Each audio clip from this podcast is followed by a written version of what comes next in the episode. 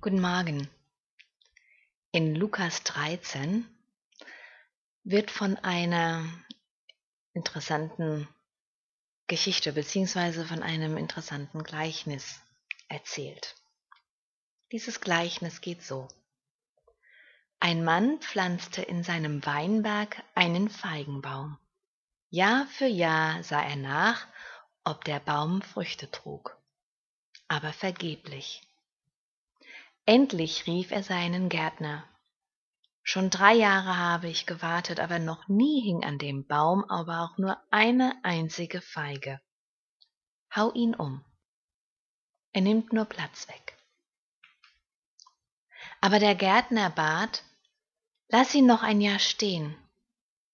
Ich will diesem Baum gut düngen und sorgfältig pflegen.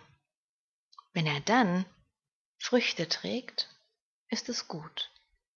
Sonst kannst du ihn umhauen. In unserer modernen Denkweise können wir für dieses Gleichnis vielleicht auch sagen, die Energie folgt der Aufmerksamkeit. Wo immer ich meine Aufmerksamkeit hinrichte, da wird etwas erschaffen. Das muss nicht immer gut sein. Das bedeutet auch, wenn ich meine Aufmerksamkeit auf etwas richte, was nicht förderlich ist, dieses nicht förderliche im Grunde wächst. Und in diesem Zusammenhang fällt mir eine wahre Begebenheit ein, die mir passiert ist.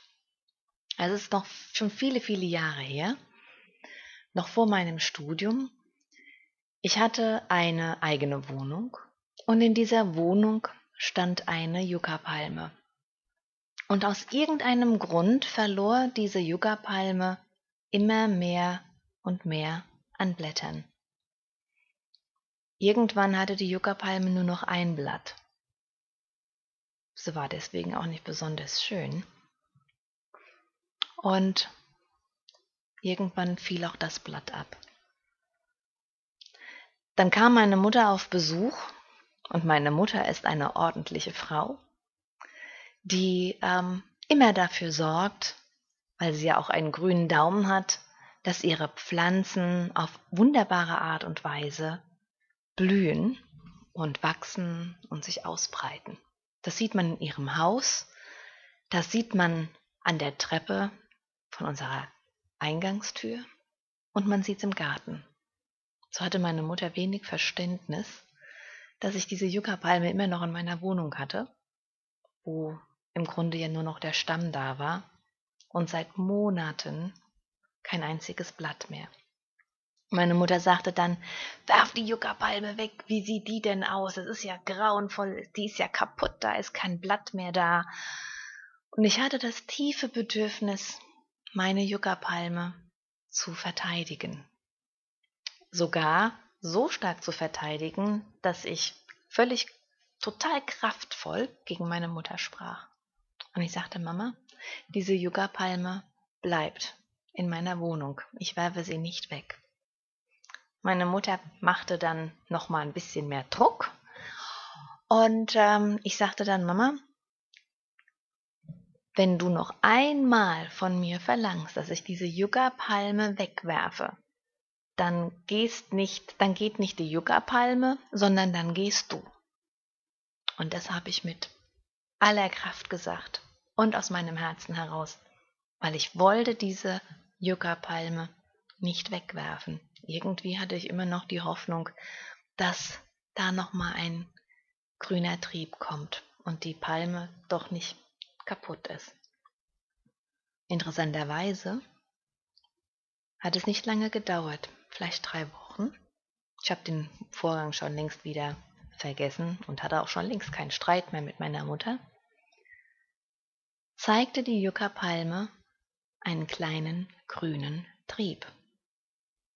Du kannst dir gar nicht vorstellen, wie ich mich gefreut habe, dass doch noch Leben ist in dieser Yucca-Palme. Wenn ich mich daran erinnere, geht mir jetzt wieder das, das Herz auf, weil das ein so wunderschönes Erlebnis war.